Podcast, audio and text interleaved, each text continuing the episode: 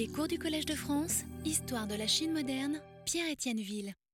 À une présentation euh, de l'ouvrage dont je vais parler aujourd'hui, et, également la prochaine fois d'ailleurs, et de son auteur. Donc, euh, euh, Li Xiufang et son, et son Tang Suelu, note sur des conversations en rêve, et le titre, la traduction du titre que je propose. Et comme je l'avais expliqué, euh, Li Xiufang a occupé entre 1838 et 1844 un poste de magistrat ou sous-préfet, euh, comme on dit, dans une sous-préfecture, donc ancienne, du Shandong, appelée Wucheng. Et ça a été son seul poste, en fait. Après cette euh, assez longue période passée à Wucheng, comme nous l'avions vu, Li Xiufang est extrêmement bien noté. On lui propose une promotion flatteuse. Il deviendrait magistrat de la capitale de la province, mais il demande son congé. Et il le demande avec beaucoup d'insistance, bien que tout le monde souhaite le garder, ses supérieurs, aussi bien que ses administrés. Il souhaite être libéré de ses obligations, dit-il, parce que il a reçu des nouvelles alarmantes de la santé de sa vieille mère et tient absolument à aller s'occuper d'elle. Nous avions donc vu tout cela et nous avions aussi vu que une fois de retour dans sa sous-préfecture natale, donc euh, à Yizheng, près de Yangzhou, il y reste, bien que la condition de sa mère ne semble pas avoir été si alarmante que ça, après tout. Cet abandon d'une carrière qui s'annonçait plutôt bien n'est, à vrai dire, pas facile à expliquer. Peut-être Li Xiufang a-t-il tout simplement éprouvé une sorte de lassitude euh, après toutes ces années et le texte suggère assez, euh, euh, suggère assez bien que être magistrat était en effet un métier euh, épuisant, surtout quand on l'exerçait avec autant de conscience que Li Xiufang. Mais il a pu y avoir d'autres raisons, et après tout, Li Xiufang n'aurait pas été le premier ni le dernier à laisser tomber une carrière qui s'annonçait plutôt bien pour rentrer au pays, avec ou sans le prétexte de vieux parents dont on doit s'occuper, et y finir paisiblement ses jours entre ses livres et ses amis. En tout cas, Li Xiufang n'aura pu profiter que quelques années de sa tranquillité, puisque, comme tous les habitants de la vallée du, Yangtze, il va être confronté à la rébellion des Taiping, et confronté très directement, puisque dès 1853, qui est l'année où les Taiping se sont installés à Nankin, et pour plus d'une décennie, dès 1853, les Taiping se sont emparés de Yizheng, la ville où Li Xiufang vivait, que sa résidence a été incendiée et qu'il a perdu tous ses biens et, plus important pour nous, toutes ses archives. Les notes sur des conversations en rêve qui ont dû être rédigées en 1855 ou peut-être un peu avant euh, sont donc une œuvre de mémoire. En tant qu'autobiographie et que récit d'une période d'activité professionnelle, c'est un texte, pour cette raison, qui se distingue très nettement, très nettement d'autres autobiographies professionnelles, dont j'avais cité quelques exemples, euh, dans la mesure où celle-ci repose, elle, soit sur un journal tenu au jour le jour, soit sur des documents extraits des archives euh, conservées par l'auteur tout au long de sa carrière, et qu'il cite donc pour illustrer son récit soit bien sûr des deux à la fois. Je ne pense pas que, je ne crois pas que Li Xiufang avait conservé son journal, à supposer qu'il en ait tenu un. Euh, et s'il en avait tenu un, d'ailleurs, il aurait certainement pu l'emporter avec lui euh, lorsqu'il avait dû fuir Yizheng devant l'avance des Taiping. Après tout, après tout nous, nous, avons des exemples de journaux rédigés par des personnages qui avaient dû tout abandonner au moment de la conquête manchoue, au milieu du XVIIe siècle et, qui avaient dû, à partir de là, mener une vie errante. Je veux dire de journaux qui ont été conservés et que nous pouvons encore consulter. Je ne pense pas que Li Xiufang ait pu garder un journal par devers lui quand il a dû partir et, avant de rédiger son, son, texte. Euh, et la raison pour laquelle je ne le pense pas, c'est qu'il n'y a presque pas de date dans ses notes autobiographiques. Et en particulier, il n'y a pas de ces dates précises, euh, au mois et au jour près, qui trahissent toujours l'existence d'un journal euh, en arrière-plan. Le Montang Suelu, avait eu, avait eu le temps de dire, se présente comme une suite de notules ou d'entrées, si vous voulez, euh, de longueur variable, en général une ou deux demi-pages chinoises, euh, indépendantes les unes des autres, même si elles tentent en général à se regrouper autour d'un même thème. Mais ce même thème peut, reprendre euh, beaucoup plus loin dans le, dans le texte. L'ouvrage a un début et une fin bien, bien c'est tout simplement l'arrivée de l'auteur en poste en 1838 et son départ en 1844. Mais entre ce début et cette fin, il n'y a pas vraiment de continuité chronologique, même pas du tout. Euh, mais cela n'empêche pas, à mon avis, que la somme de ces observations et de ces souvenirs qui sont donc narrés à la première personne et dont l'auteur est le sujet principal, cela n'empêche pas que, euh, euh, que ce qui lui arrive, donc quand il parle de ce qui lui arrive, de ce qu'il fait, de ce qu'il pense et ce qu'il dit, ça n'empêche pas que tout cela constitue indiscutablement ce que j'ai appelé, ou j'ai proposé d'appeler un fragment d'autobiographie. Il découle de ce que je viens de dire qu'il n'est pas possible de rendre compte de ce que contient le texte de Li Xiufang sous la forme d'un récit de l'histoire suivie d'une activité professionnelle euh, qui a quand même duré un nombre significatif d'années, et même un nombre assez exceptionnel si l'on considère que ces années se sont toutes déroulées dans le même poste. Ce que je m'apprête donc à faire, c'est de regrouper euh, un certain nombre d'éléments recueillis ici et là dans le texte et de les regrouper autour d'un certain nombre de thématiques. Et tout d'abord, on peut se demander ce qui ressort de ce texte quant à la personnalité de Li. Un fonctionnaire parlant à la première personne de ses activités professionnelles est susceptible d'adopter un ton et une posture très différents suivant le genre auquel correspond le texte qu'il est en train de rédiger, et bien sûr suivant son propre caractère et ses propres idiosyncrasies. Dans une autobiographie chinoise de type standard, par exemple, les sentiments et les émotions exprimées le sont toujours dans des termes totalement convenus, les, correspondant à des situations elles aussi totalement standards. Nous aurons par exemple droit, dans le cas d'une autobiographie de fonctionnaire, nous aurons droit à l'expression du sentiment de sa propre insuffisance que l'auteur affirme éprouver, de sa reconnaissance éperdue envers l'empereur chaque fois qu'il est nommé à un nouveau poste, poste qu'il accepte en tremblant car il a tellement peur de ne pas être à la hauteur, de la douleur spectaculaire à la mort de son père, de sa honte de ne pas avoir été plus digne des attentes de son père, euh, de son respect systématique pour ses supérieurs, de son indignation devant le moindre écart de comportement de la part de ses collègues, et ainsi de suite, et ainsi de suite. Je vous ai déjà parlé de ces autobiographies conventionnelles, mais j'y ai encore été replongé il y a quelques jours en parcourant l'autobiographie chronologique d'un certain Wu dont la carrière s'est déroulée sous les règnes de Yongzheng et de Tianlong. Wu Shaoshi est né en 1699 et il est mort en 1776. Ce texte, qui a pour titre Yuan Xiansheng Pu, c'est-à-dire euh, autobiographie chronologique de Monsieur Yuan, Yuan étant le jardin aux fourmis, littéralement, étant euh, son, son, son, donc son sobriquet, si vous voulez. Ce texte, donc, est d'ailleurs d'un grand intérêt pour les historiens du droit chinois, car Wu Shaoshi était d'une famille de juristes et a passé une bonne partie de sa carrière au ministère de la Justice, et on y apprend beaucoup de choses sur le fonctionnement de l'institution, sinon vraiment sur la mentalité de ceux qui y servent. Et la raison pour laquelle on en apprend moins sur cette mentalité, c'est qu'en dehors des éléments factuels qui y figurent, tout n'est que conformisme et respectabilité dans ce texte, il n'y a pas une once de spontanéité. Et cela me semble en effet très typique d'une époque, donc le, disons la première moitié du XVIIIe siècle ou un peu plus, d'une époque où la bureaucratie était beaucoup plus disciplinée et beaucoup plus surveillée qu'au XIXe siècle.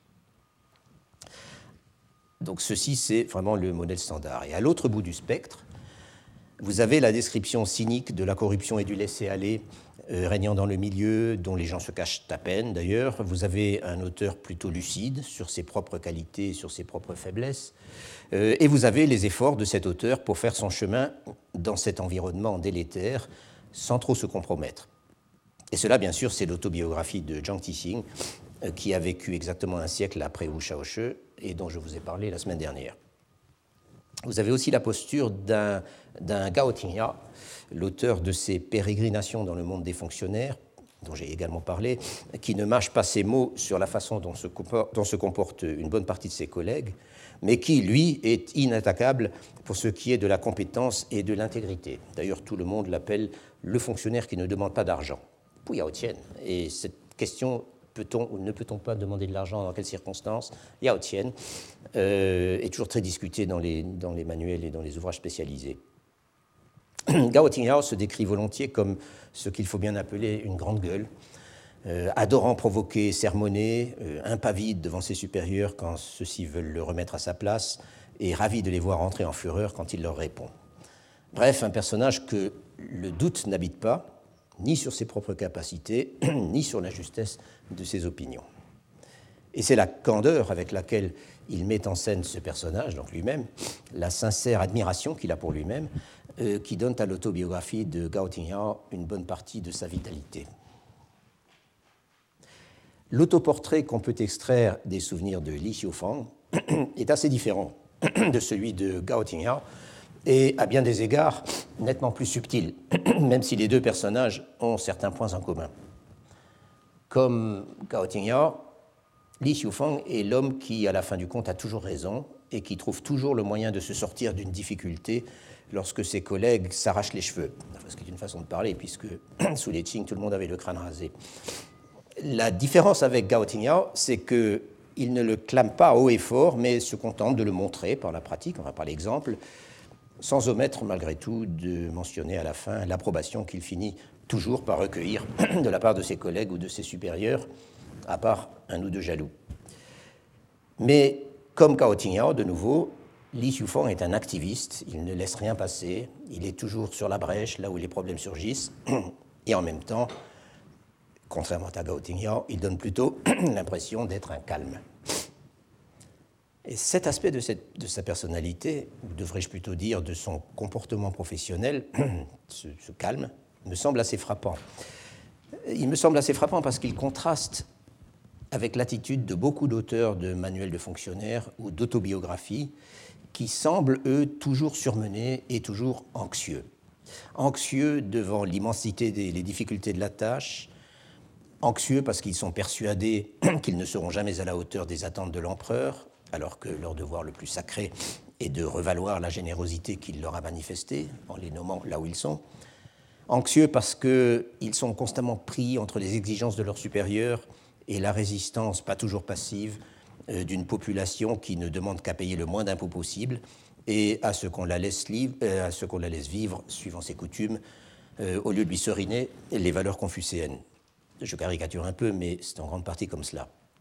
Ils sont découragés aussi par le comportement d'une majorité de leurs collègues. Et enfin, ils sont prisonniers de la contradiction entre leur idéal d'intégrité personnelle et les moyens dérisoires qu'on leur accorde pour vivre et pour faire fonctionner euh, leur bureau, sinon pour s'enrichir.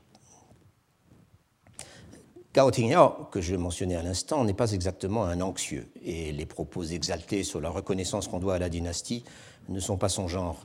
Mais il ne cesse de courir à droite et à gauche pour régler des problèmes qui semblent ressurgir plus, rapidement qu'il ne les résout, et sa vision de la bureaucratie, donc du milieu auquel il appartient lui-même, est on ne plus pessimiste. Gui Chaoan, quant à lui, c'est-à-dire l'auteur de cette, autre, de cette autobiographie documentaire portant le même titre que celle de Gao Tingyao, donc euh, euh, Huan Yuoti dont je vous avais aussi parlé la semaine dernière, euh, Gui Chaoan, quant à lui, est certainement un surmené et un anxieux. Et nous avons d'ailleurs vu euh, qu'il avait fini dans la dépression.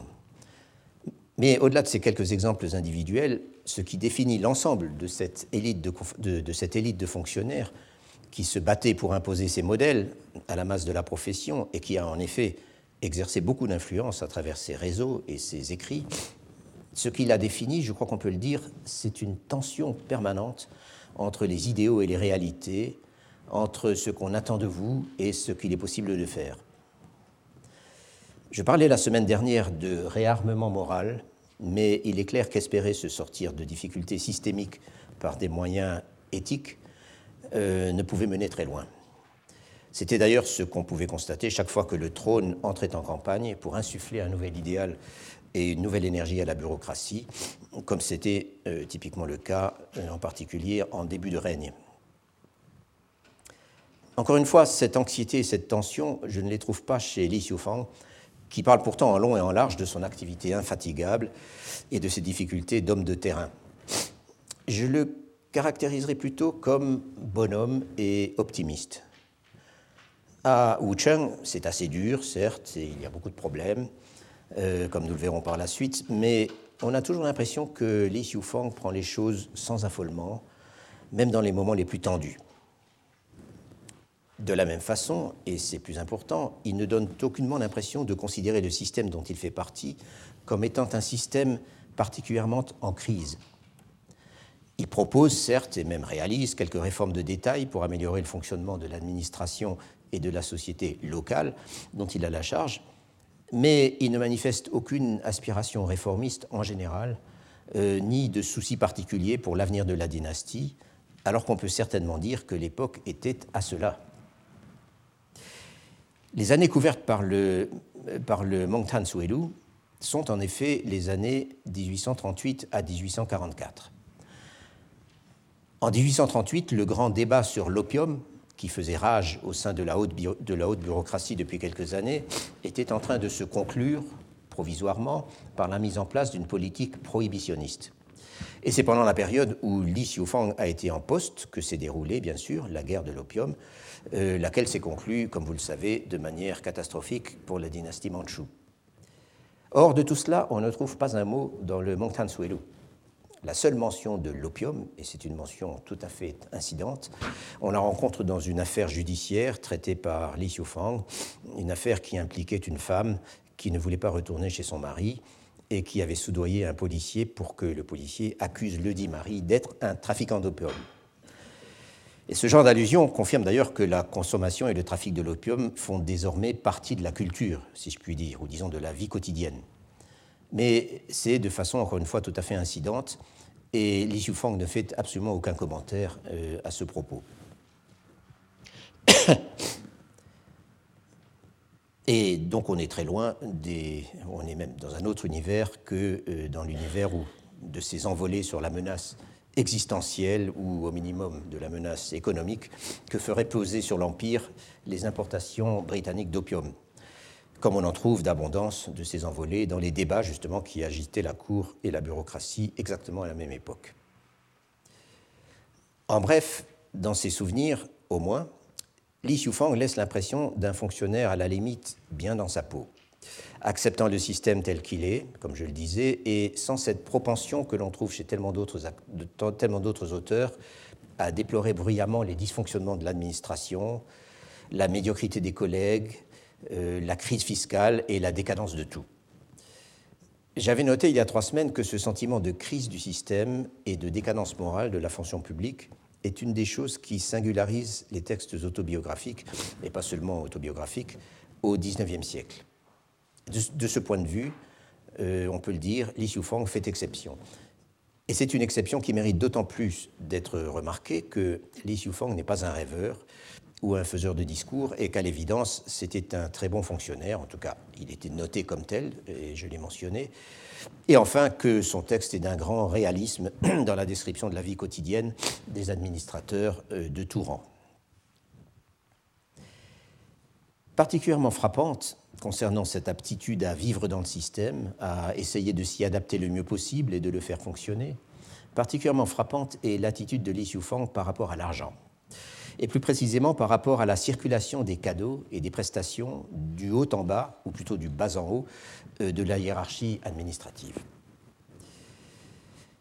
Comme on le sait, le système à la fin de la période impériale fonctionnait en quelque sorte suivant une double, euh, euh, comptabilité. Il y avait d'un côté les sommes régulièrement budgétisées, les transactions légales et réglementaires, et tout cela était consigné dans une montagne de documents administratifs d'une parfaite précision. Et il y avait de l'autre côté une circulation d'argent à peine clandestine, en fait coutumière et ne, relevant pas nécessairement de la corruption à proprement parler, une circulation d'argent à peine clandestine depuis les échelons les plus bas de la pyramide administrative jusqu'au sommet de l'État. Cette circulation était alimentée à la base et aussi bien en cours de route, par une masse de surcharges, de contributions et de commissions levées sur tous les prétextes possibles et imaginables sur les contribuables, euh, sur les usagers de l'administration et sur les fonctionnaires eux-mêmes. Et l'argent remontait ensuite sous la forme d'autres commissions et d'autres contributions, chaque échelon prélevant sa part au passage. Et en particulier, il remontait sous la forme de cadeaux, plus ou moins réglés par la coutume, de cadeaux qui étaient offerts par chaque fonctionnaire à ses supérieurs. Je simplifie bien sûr, mais l'économie générale du système euh, était bien comme cela.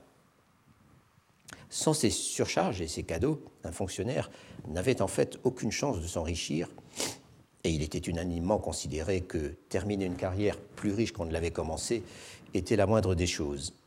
Et en réalité, il lui était difficile, et même tout simplement impossible, de vivre décemment et de faire fonctionner ses bureaux, euh, pour la raison bien simple que les salaires officiels, même très fortement augmentés euh, au XVIIIe siècle, étaient grossièrement insuffisants. J'ai longuement traité de cette question dans mes cours euh, il y a une douzaine d'années peut-être, et je ne vais donc pas y revenir en détail aujourd'hui. Disons que pour beaucoup d'auteurs du XVIIIe et plus encore du XIXe siècle, l'un des problèmes centraux qui se posent aux administrateurs, et surtout aux administrateurs locaux, c'est, ou ce devrait être, d'arriver à se financer décemment, et même à faire quelques économies, sans pour autant verser dans la concussion et dans l'abus de pouvoir.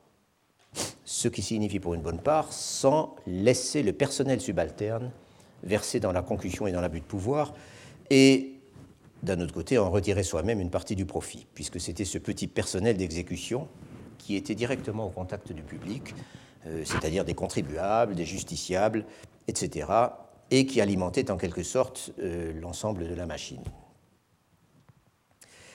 Li Xiufang était un administrateur local, un magistrat. Il explique à un moment qu'il est très rigoureux dans le transfert des sommes destinées aux échelons supérieurs, et ces sommes représentaient la majeure partie du prélèvement fiscal, mais cela, c'est la partie officielle de la fiscalité dont je viens de parler. Et s'il a en effet réussi à tenir aussi bien les délais et les quotas, c'était déjà un bel exploit, euh, surtout à une époque euh, où l'accumulation des déficits euh, passait pour universelle. D'ailleurs, après avoir été informé de cette gestion parfaite, le trésorier provincial du Shandong aurait soupiré que si tous les magistrats étaient ainsi, il n'aurait plus qu'à brûler de l'encens pour remercier le ciel. Mais ce qui nous intéresse ici, ce sont les dépenses courantes, si je puis dire. Euh, Est-ce fonction sur le budget personnel des fonctionnaires locaux Dans le texte, ces dépenses sont désignées par le terme euh, Zhouxian qui signifie donc des dépenses qu'on fait euh, au fur et à mesure, et que font Zhouxian, les magistrats?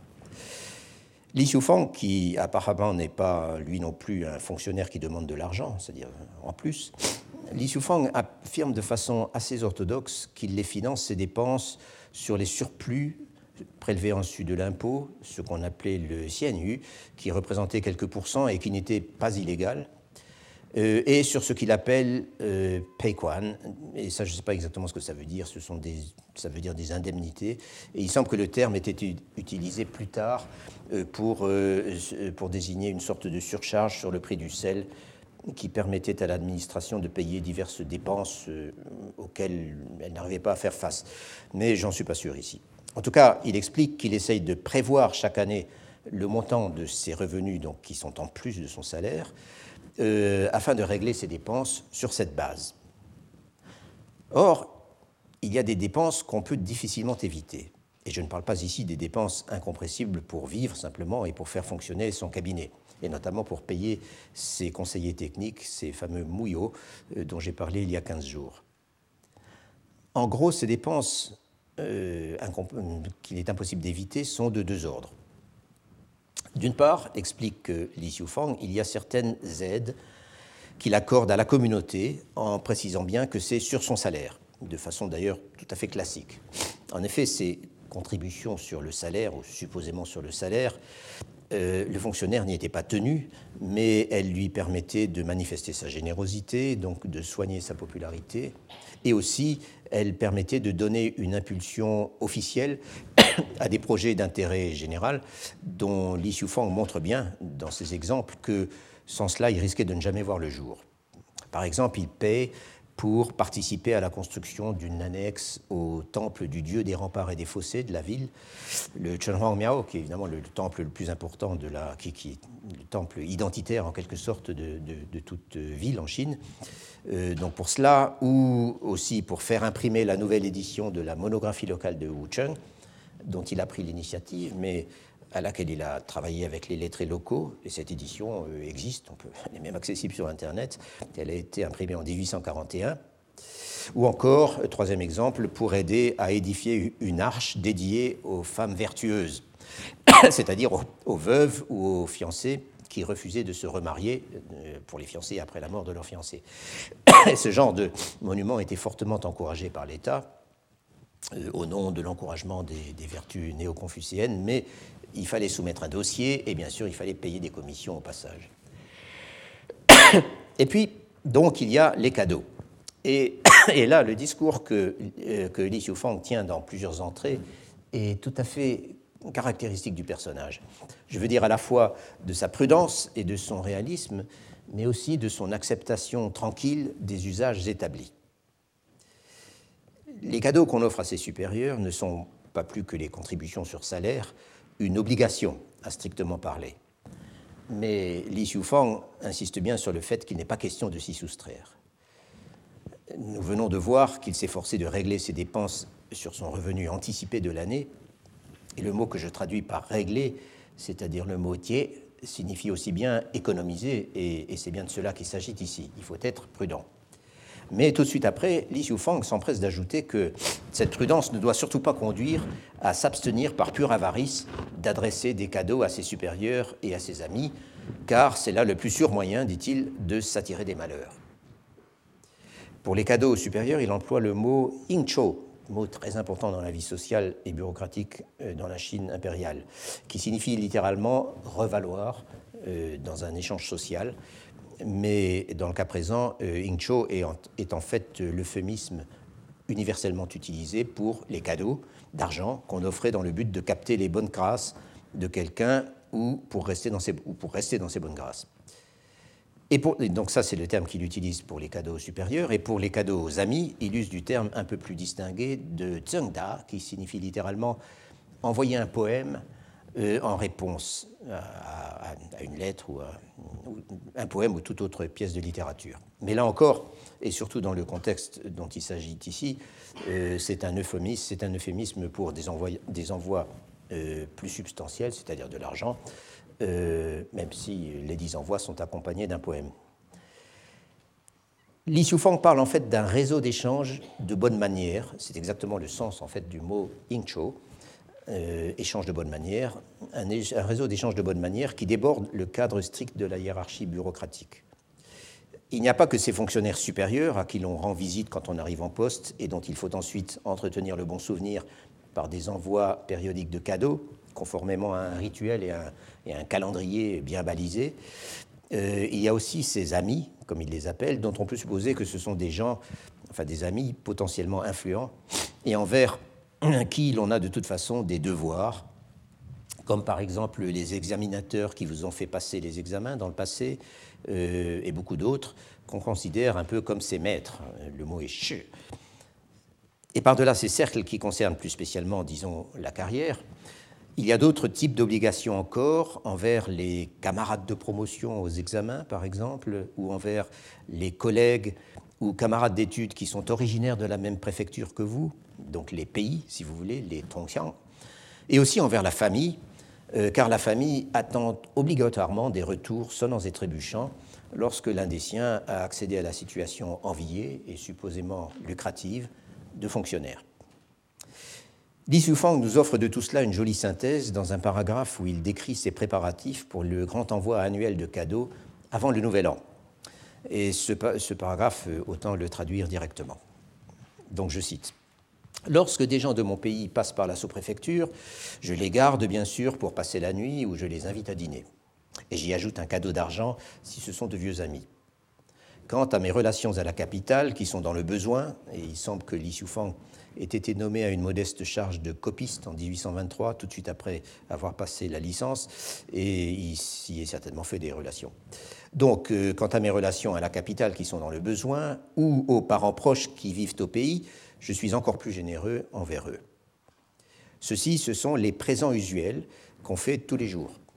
Mais quand arrivent les mois d'hiver, alors je fais une liste des collègues qui résident à la capitale provinciale, une liste des membres de mon clan qui vivent au pays et une liste de mes maîtres et de mes amis à la capitale. Et si je n'ai pas les moyens d'assurer tous ces envois, je suis bien obligé d'emprunter.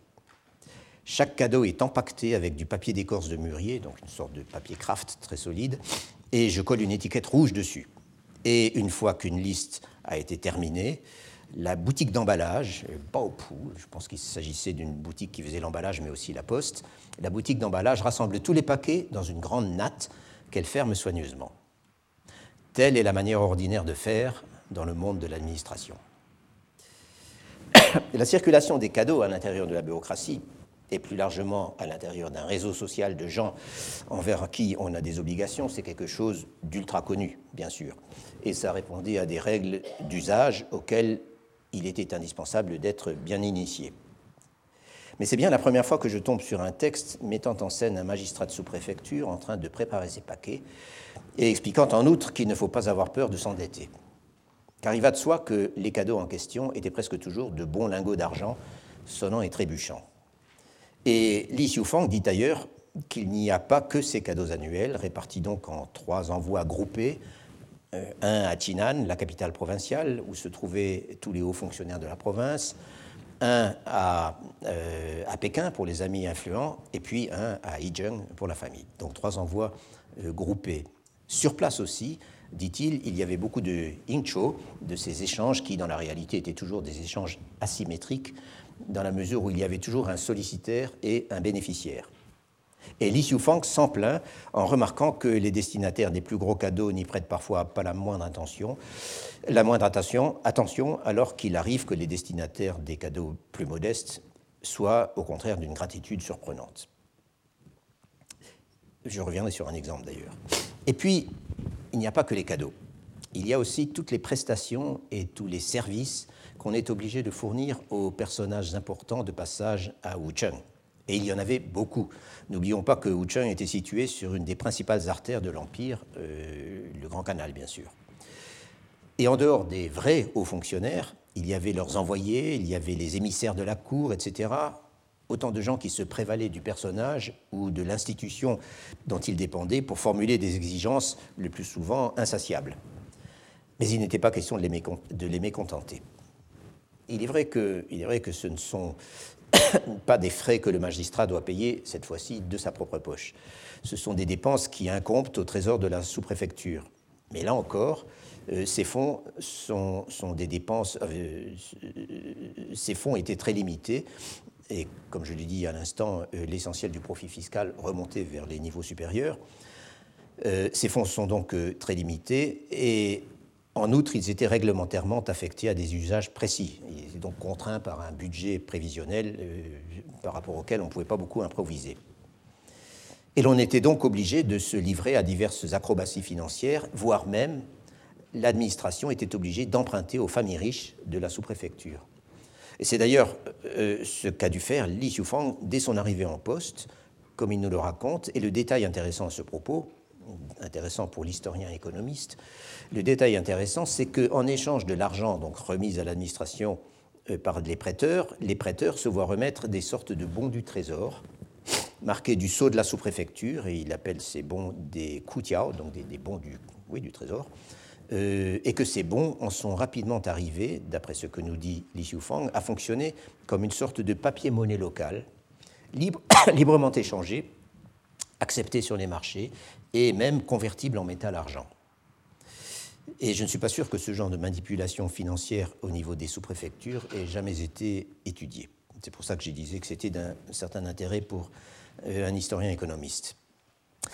Pour y revenir, les anecdotes sur les exigences déraisonnables des fonctionnaires de passage à Wucheng sont nombreuses dans le Mongtan Suelu. L'une d'elles concerne un certain monsieur Ho Liting, c'est-à-dire de son vrai nom euh, Ho Xietang, qui a été, ça on peut le savoir par ailleurs, qui a été préfet de Tinan, donc la, préfecture euh, capitale du Shandong, euh, de 1837 à 1839. Il était donc le fonctionnaire en titre de la préfecture capitale du Shandong et, comme tel, un personnage, nous dit Li Xiufang, qui exerçait une influence considérable, car il fréquentait quotidiennement les trois chefs du gouvernement provincial, c'est-à-dire le gouverneur, le trésorier provincial et le juge provincial, et que de ce fait, l'évaluation des magistrats de la province dépendait entièrement de son opinion. À un certain moment, donc, le préfet Ho est chargé d'activer le transport du tribut en grains le long du canal de la rivière Wei, c'est-à-dire la section du Grand Canal euh, située au nord de Linxing, mais je reviendrai la semaine prochaine là-dessus. Pour cela, il est momentanément stationné dans la sous-préfecture de Xiatin, qui se trouve à une quinzaine de kilomètres au sud de Wucheng, et on attend son arrivée sur le territoire de Wucheng d'un jour à l'autre. On ne sait pas exactement quand il va apparaître, mais il est indispensable de tenir prêt un banquet pour qu'il puisse être accueilli dignement le moment venu. Or, il fait très chaud à cette période de l'année, que d'ailleurs Li Xiufang ne précise pas, mais il dit qu'il fait très chaud, le préfet n'arrive pas, et le soir, le soir arrivé, les mets préparés ont eu le temps de s'avarier, si bien qu'il faut tout jeter et préparer un nouveau banquet pour le lendemain. Et ça dure comme cela pendant sept jours. Quand le grand homme arrive enfin, il faut lui aménager des quartiers qui lui conviennent, où il, puisse, être au frais. Euh, il faut aussi faire venir de loin un certain cru de vin auquel il tient absolument. Euh, comme le dit Li Xiufang à ses gens, si l'on est capable de servir ses supérieurs comme il convient, alors on est un modèle de piété filiale quand on sert ses propres parents. Mais au moins, le préfet héros est tout à fait satisfait du repas. Il est vrai qu'on a mis au, fourneau son cuisinier personnel, car on avait appris que dans une certaine sous-préfecture où la nourriture n'avait pas été à son goût, il avait ordonné qu'on chasse de rechef le cuisinier local. C'était comme si son hôte, donc le fonctionnaire local, n'était plus chez lui, et, c'était assurément une grande humiliation. À part ça, nous dit Li Xiufang, le préfet Ho est un homme franc et courageux et très respecté. D'ailleurs, il lui donne du monsieur, il l'appelle euh, Ho Xiancheng et il écrit son nom en clair, ce qui est toujours un signe, car lorsqu'on parle de quelqu'un qu'on n'aime pas, euh, on se contente de dire un certain préfet ou un certain magistrat et ainsi de suite. Cela étant, l'honorable préfet Ho est passé quatre fois par Wucheng au cours de ses inspections le long du Grand Canal et on ne s'est jamais permis le moindre relâchement. Et puis, il avait aussi quatre assistants à qui il était obligatoire de remettre ce qu'on appelait une enveloppe pour frais de mission, euh, Chai Fei Bao, euh, et qui en était ravi. Si bien qu'à la fin de toutes ces aventures, le préfet Bao a, confié à le préfet Ho pardon, a confié à Li Xiufang qu'il avait entendu parler sur la route, sur sa route, de son gouvernement généreux, à lui, Li Xiufang, de son Huizheng, autrement dit, de la qualité de son administration et de son, son souci du peuple. Li Xiufang en a certainement été rassuré. Il a dû dire ouf, il est maintenant classé comme un bon fonctionnaire euh, par le personnage le plus influent pour cela de la province. Mais il n'en commente pas moins euh, sarcastiquement qu'en réalité, c'était parce que les assistants de Ro étaient tout contents d'avoir été bien traités euh, et qu'ils avaient donc fait un rapport favorable sur lui à leur patron. Mais c'est encore bien pire quand c'est le gouverneur de la province qui traverse la sous-préfecture dont on est magistrat. Il y a le luxe des équipements et la qualité des mets, certes, et les exigences d'un gouverneur sont d'une autre classe que celles d'un préfet. Mais le gros problème, c'est que le gouverneur est accompagné d'une suite innombrable, euh, où l'on peut être sûr qu'il y a en quelque sorte des clandestins qui demanderont eux aussi à être reçus et festoyés. Il faut donc essayer de se procurer à l'avance la liste des personnes faisant officiellement partie de la suite et faire des vérifications si les chiffres ne concordent pas. Li Xiufang nous dit aussi qu'après être allé présenter ses respects au gouverneur, et alors que la fête bat son plein, il reste à l'écart sur sa chaise pliante pour surveiller la façon dont les choses se passent, car il sait très bien que si le patron n'est pas là, les employés requis pour le service auront vite fait de s'égayer dans la nature. Qui sont exactement ces employés qui risquent de se sauver? Je vais y revenir tout à l'heure, car cela fait référence à un problème classique de l'administration locale dans la Chine de l'époque. Et Li Xiufang a des considérations intéressantes là-dessus. Mais je voudrais d'abord conclure sur tout ce dont je viens de parler, sur le système des cadeaux et les échanges de services, et sur les exigences outrageuses des hauts fonctionnaires en déplacement et de leur suite. Toutes ces choses sont en fait euh, bien connues. Les sources qui en parlent sont extrêmement nombreuses, et il existe également un certain nombre de travaux historiques, notamment sur la circulation parallèle des fonds sous forme de cadeaux et de contributions auxquels il était à peu près impossible de se soustraire et qui ressemblait fort en fait à un racket, euh, même si certains auteurs donc ont essayé d'y trouver des justifications économiques ou fonctionnelles. Il existe d'ailleurs quelques exemples spectaculaires euh, dans des autobiographies justement, et j'en ai parlé assez en détail dans le temps, encore que ces exemples concernent plutôt la façon dont les choses se passaient vraiment aux échelons supérieurs de la bureaucratie, euh, à un niveau où ce n'est plus à un magistrat de base préparant ses paquets pour le nouvel an euh, qu'on a affaire. L'autobiographie de Zhang Tixing, qui n'a pas été publiée avant la fin du XXe siècle, on ne le rappellera jamais assez, est certainement le texte où l'on trouve les révélations les plus sensationnelles. Et d'ailleurs, c'est en général pour ces révélations qu'il est cité euh, alors qu'il contient beaucoup d'autres choses tout aussi intéressantes. Jiang Tixing, pour le dire d'un mot, détaille sans la moindre réticence les sommes énormes qu'il a dû emprunter pour arroser toute la haute bureaucratie de la capitale, après avoir été reçu en audience par l'empereur et avant d'aller prendre le poste important auquel il a été nommé en province. Ces cadeaux qu'on appelle des cadeaux d'adieu, des billeting, parce qu'on les distribue à tous les gens importants qui vous ont reçus avant de quitter Pékin. Ces cadeaux, donc, Jiang Tixing s'en plaint. Il a dû en passer par là plusieurs fois pendant sa carrière. Mais il dit aussi qu'on n'a pas le choix parce que tout le monde fait pareil. Et il n'est pas le seul à le dire. En outre, Jiang Tixing parle très fréquemment, et là encore en grand détail, euh, parle très fréquemment du système des cadeaux dans les provinces, plus proche donc de ce dont j'ai parlé tout à l'heure.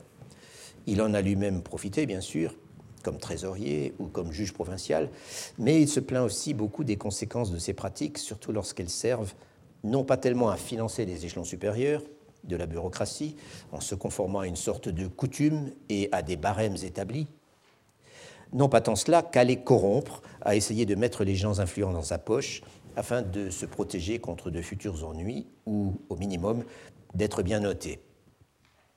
À la limite, on a affaire à une sorte de compétition où celui qui envoie les plus gros cadeaux au gouverneur de la province espère avoir, les meilleures chances d'obtenir un beau poste, c'est-à-dire un poste très lucratif. Li Xiufang fait d'ailleurs allusion à ce genre de problème, qui était inséparable des pratiques de nomination des fonctionnaires locaux sous les Qing, et plus spécialement au XIXe siècle.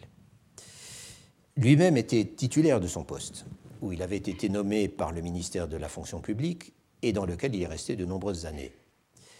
Mais au XIXe siècle, une grande partie des postes de magistrats ou de préfets étaient confiés en général pour de courtes périodes à des intérimaires, à des intérimaires que l'on sélectionnait au sein d'un vaste pool de fonctionnaires dits en attente d'affectation.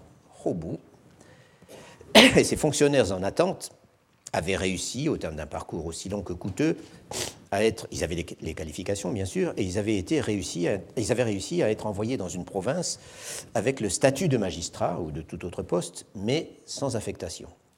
Et ils restaient souvent de longues années à la disposition des autorités, c'est-à-dire avant tout du gouverneur, pour remplir toutes sortes de tâches, euh, y compris donc des magistratures en intérim, dans l'attente d'une hypothétique titularisation. Et un poste de magistrat intérimaire, pour lequel on, emploie toujours le terme technique, euh, pour tous les postes intérimaires d'ailleurs, de chou, qui signifie euh, faisant fonction d'eux, si vous voulez.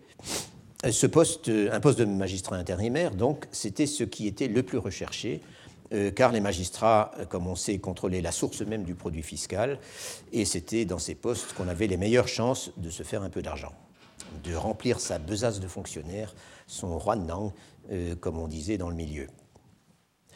Or, les gouverneurs disposaient d'une très grande latitude pour distribuer des postes dans la mesure euh, où, dans chaque province, les deux tiers et parfois même les trois quarts des positions de magistrats, il y avait en moyenne une centaine de, sous-préfectures dans une province, euh, les deux tiers ou même les trois quarts des positions de magistrats étaient à la disposition du gouverneur qui décidait donc qui y mettre et se contentait ensuite de demander confirmation au gouvernement central. Les gouverneurs des provinces disposaient donc d'un pouvoir discrétionnaire considérable en matière d'affectation, même s'ils semblent avoir été tenus par certaines règles plus ou moins coutumières, et qui devaient changer d'ailleurs suivant les provinces, concernant l'ordre de distribution des postes entre tous les gens qui étaient en attente. Et il ne manquait pas de gens euh, pour déplorer l'effet corrupteur de ce pouvoir discrétionnaire, dont il est en effet facile d'imaginer euh, qu'il était une source considérable et même énorme d'enrichissement pour les gouverneurs.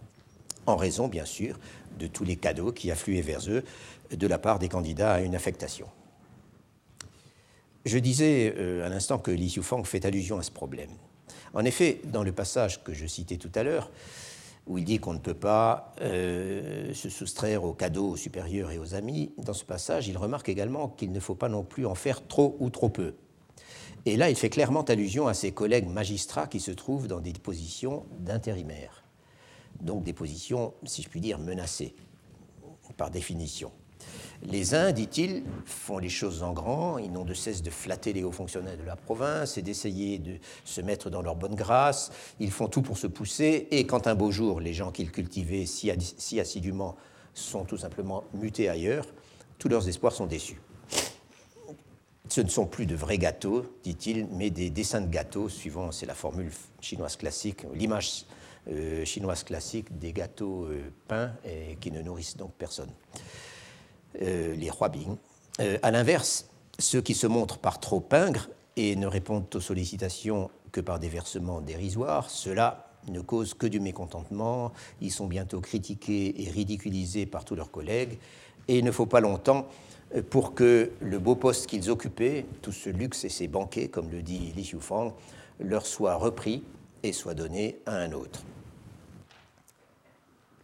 Ce que je trouve d'intéressant, c'est que Li critique les écarts du système, mais pas le système lui-même.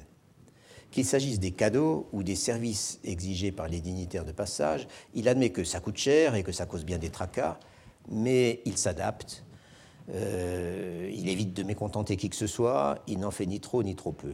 C'est en quelque sorte un réaliste et en fin de compte, il semble plutôt confortable avec la situation, en quoi il est très différent de beaucoup d'auteurs d'auteurs de manuels de fonctionnaires en particulier, pour qui tout cela ne pouvait que dégrader la fonction éminente de magistrat, toutes ces pratiques, et qui préféraient passer sous silence ou minimiser cet aspect pourtant tellement important de la vie des fonctionnaires locaux.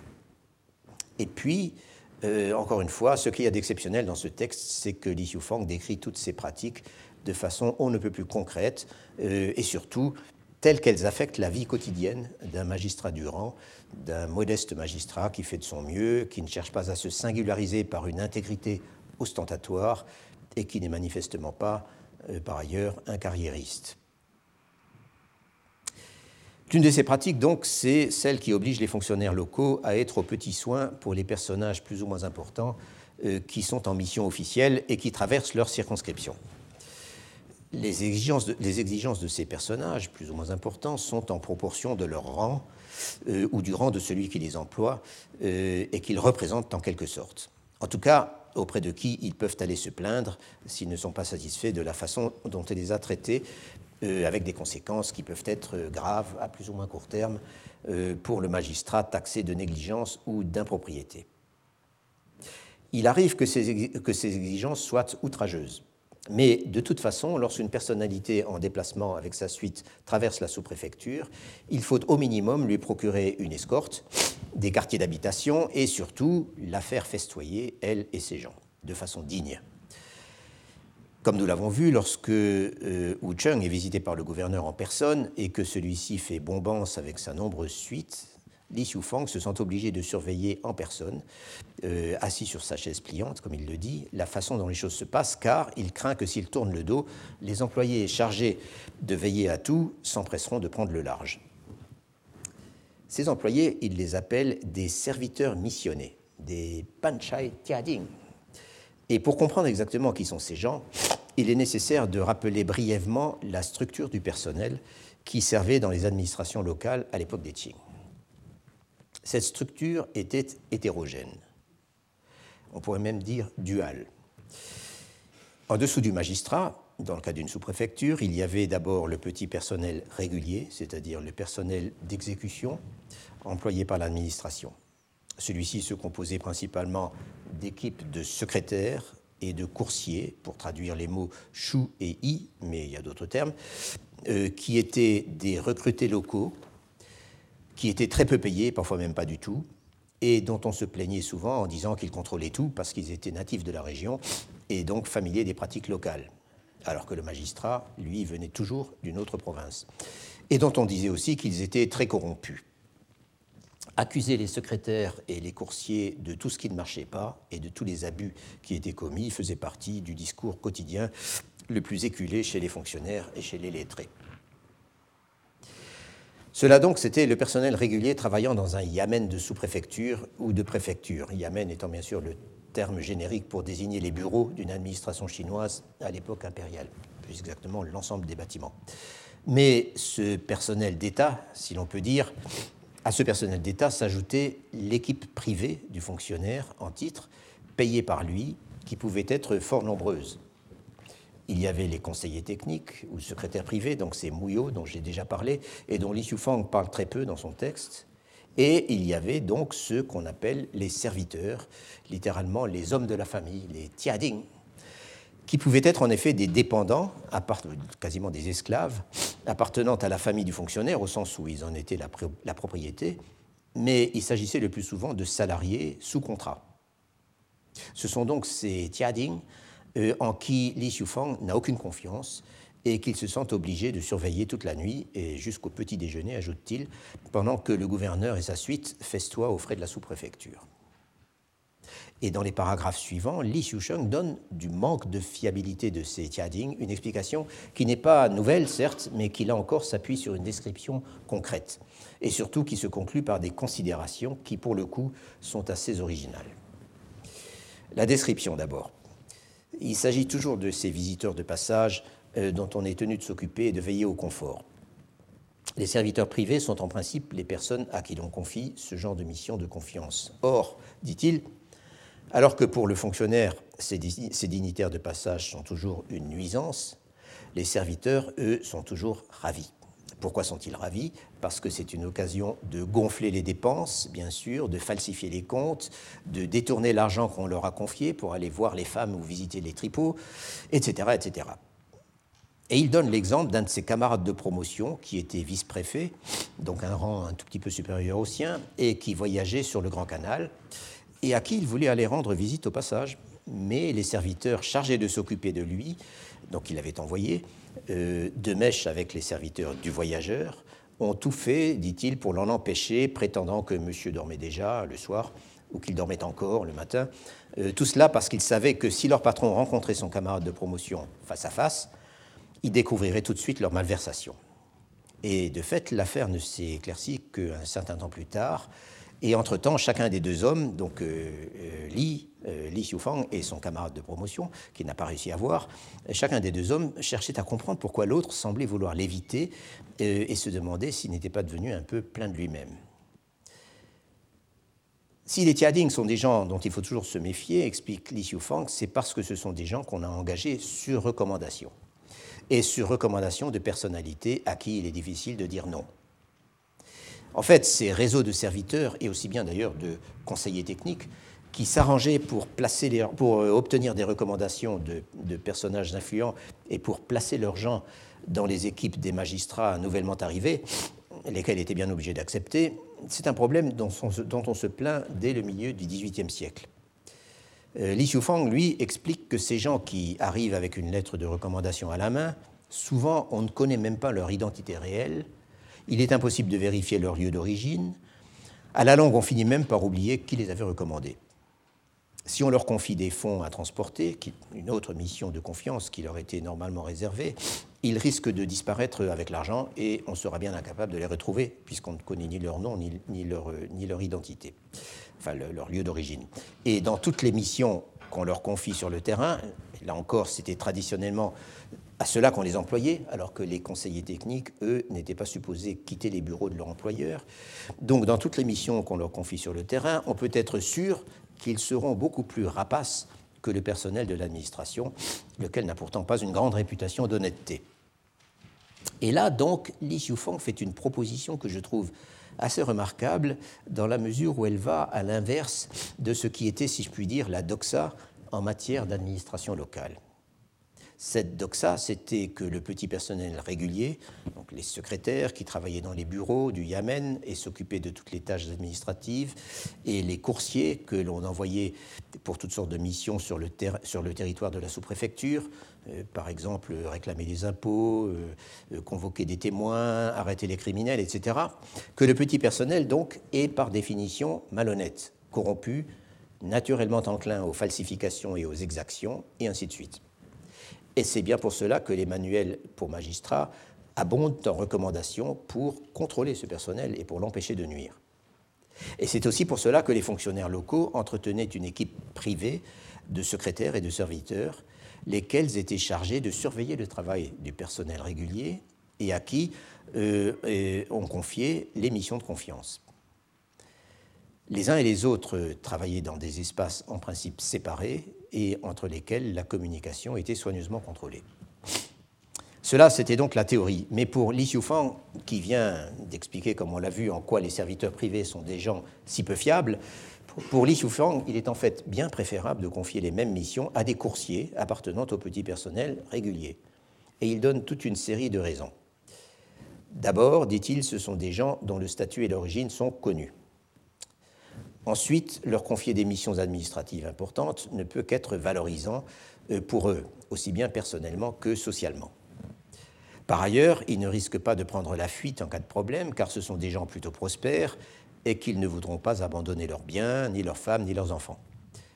Enfin, ils savent que s'ils commettent une faute, ils sont passibles des rigueurs de la loi, alors que tout ce euh, tout ce qu'on peut faire contre les serviteurs privés, c'est de leur infliger une correction et de les chasser. Et ce que souhaite surtout Li ils ne dépendent pas de la réglementation euh, administrative. Et ce que souhaite surtout Li c'est de casser la collusion entre les serviteurs privés, donc ces gens à lui, et les coursiers du Yamen.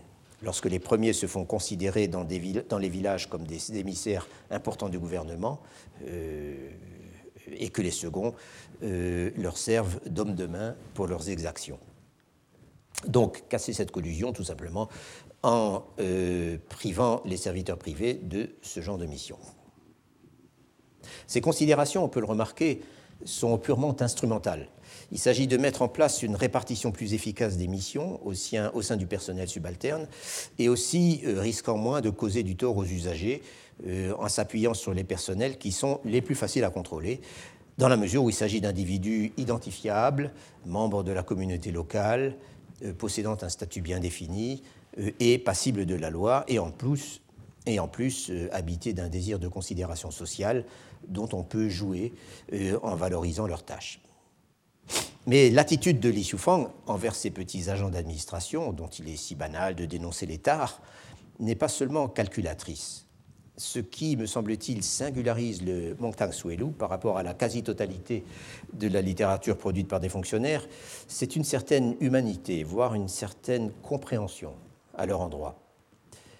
Dès son arrivée en poste, lorsqu'il fait, l'appel, euh, Li Xiufang les voit se tenir devant lui comme s'il était l'empereur, euh, mais il se garde de les traiter avec arrogance et son attitude, euh, dit-il, est d'une manière générale de régler les affaires, les affaires publiques, les affaires administratives avec son personnel dans le calme et en essayant d'inspirer la confiance. Lors d'un déplacement, un peu plus tard, il se trouve directement confronté au problème classique des brutalités et des larcins que s'autorisaient les agents escortant un fonctionnaire en se prévalant de son autorité. Il est donc obligé de sévir, c'est-à-dire euh, d'administrer la bastonnade euh, aux coupables, mais en même temps, il avoue une certaine gêne. Certes, dit-il, bastonner des agents indélicats satisfait grandement le public, qui constate avec plaisir que ce magistrat-là n'est pas un magistrat qui protège ses sbires, mais d'un autre côté, les dix sbires sont eux aussi des gens du peuple, des gens de mon peuple, comme il dit, euh, euh, Et tout de suite après, il évoque de façon quasiment émotive la contradiction dans laquelle sont enfermés ces mêmes gens qui, euh, et qui ignorent superbement tous ces auteurs qui, lorsqu'il disserte sur la discipline administrative, Tan Lij ne manque jamais de parler de la fourberie des secrétaires et la rapacité du petit personnel et de les accuser de violer la loi avec leur pillage.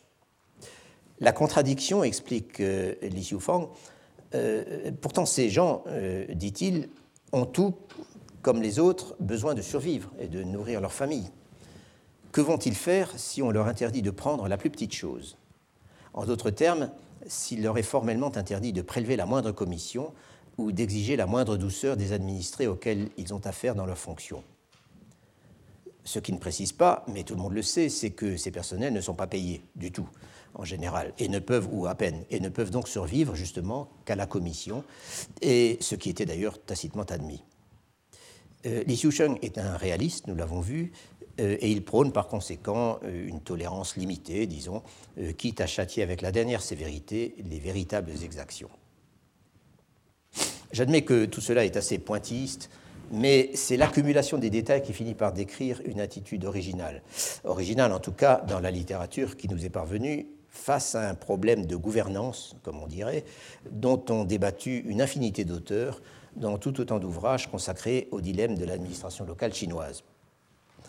Des détails, certes, mais qui, révèlent une certaine générosité de la part de Li Xiufang avec ses personnels, les plus modestes et les moins respectés, une propension à leur confier des missions de confiance et à leur accorder des gratifications euh, qui ne laissent pas de contraster avec ce que j'appellerais le discours orthodoxe tel que le transmettent en particulier les manuels de fonctionnaires les plus réputés et les plus utilisés.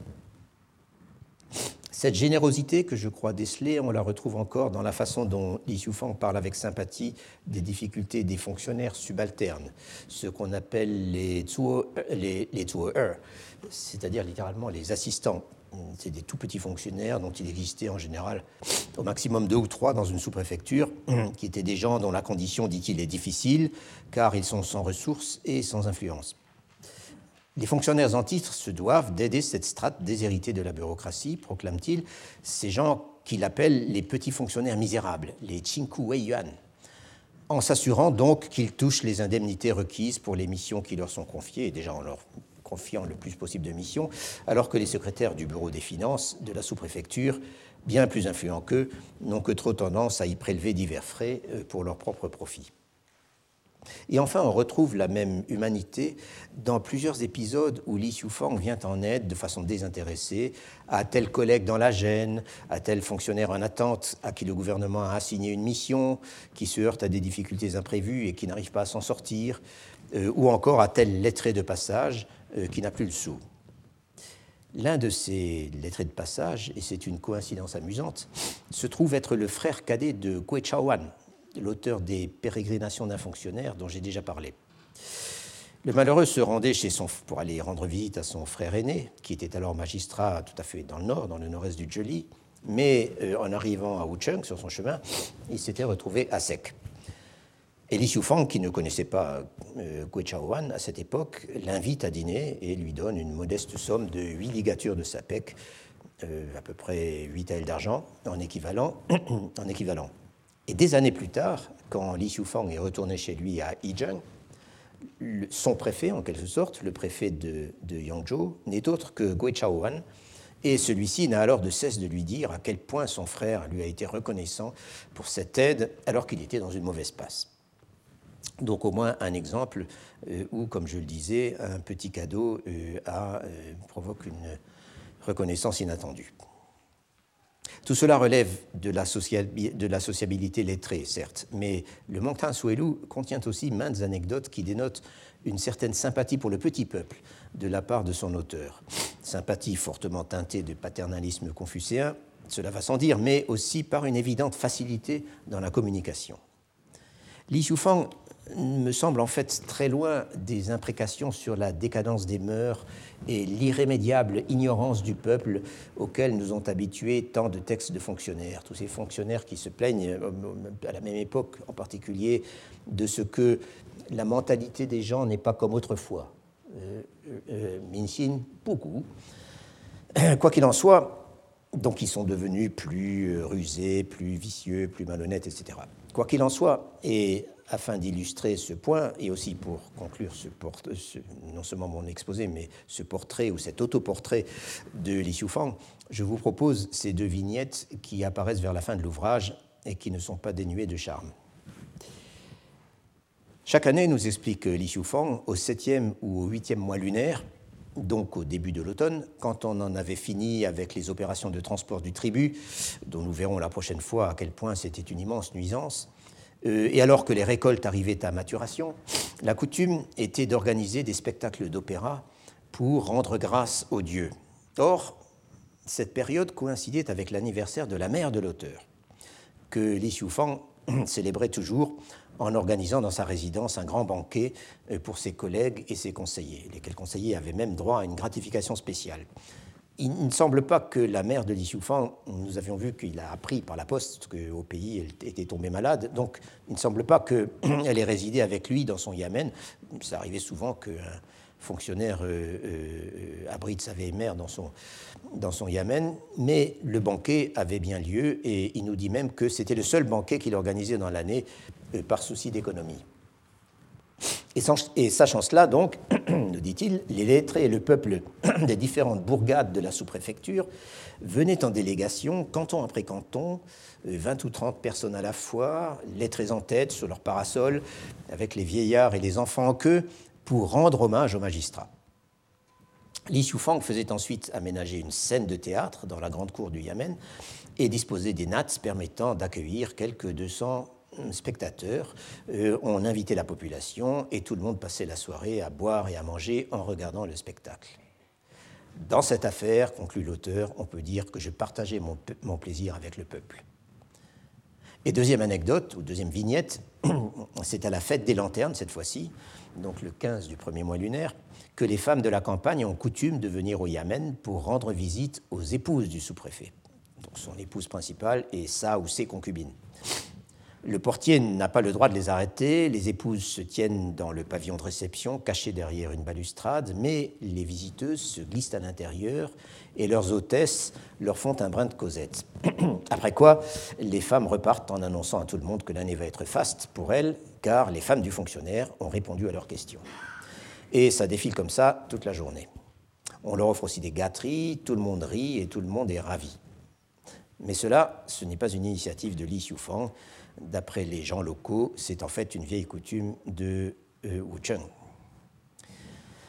Ces, anecdotes mettant en scène la proximité du fonctionnaire et du peuple sont presque trop charmantes, je dirais à la limite presque trop correctes, pour qu'on soit prêt à les prendre sans hésitation au pied de la lettre. Mais qui sait?